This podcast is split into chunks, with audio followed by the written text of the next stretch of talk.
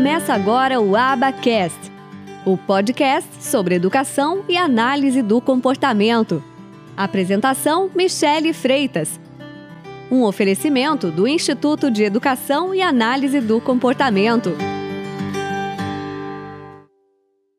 Né, acontece, eu acredito que acontece com várias mães, e eu acredito que aconteceu com vocês também, que é aquela coisa assim, tá? Por onde começar?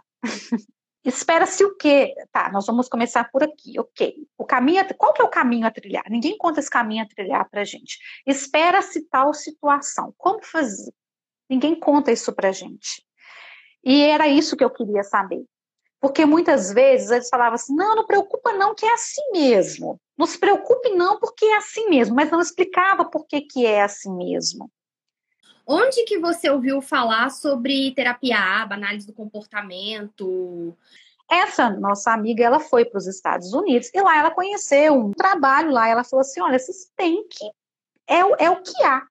Mas naquela Sim. estrutura das 40 horas, ela começou com Denver, porque era bebezinho, hoje já está em aba e tal, tal, tal. E a gente foi estudando.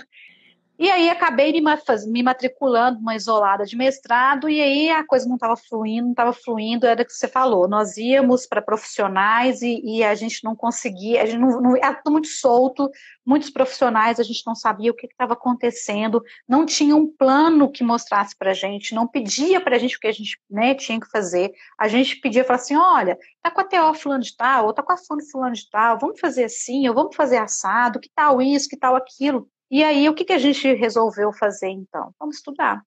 Aí abandonei essa isolada do mestrado. E quando eu vi a promoção né, da, da pós, falei com meu marido: não sei se nós vamos dar conta de pagar, mas vamos lá. Não me arrependo mesmo, né? E, e uma outra situação né, que me fez também estar na pós, porque todas as vezes, todos os treinamentos, os outros cursos, não que os profissionais não sejam bons, sabe? A gente percebeu o seguinte, que as pessoas ficam escondendo leite e que elas falam assim, você precisa ser mãe do seu filho, não terapeuta do seu filho. Isso me chocava. Em alguns momentos foi até um, um, um reforço negativo, porque eu parei de pedir isso para as pessoas, mas hoje não. Eu, isso não me incomoda mais. Como uhum. que esse profissional acredita nessa criança que tem menos habilidade e ela não acredita no familiar desse cliente, desse paciente?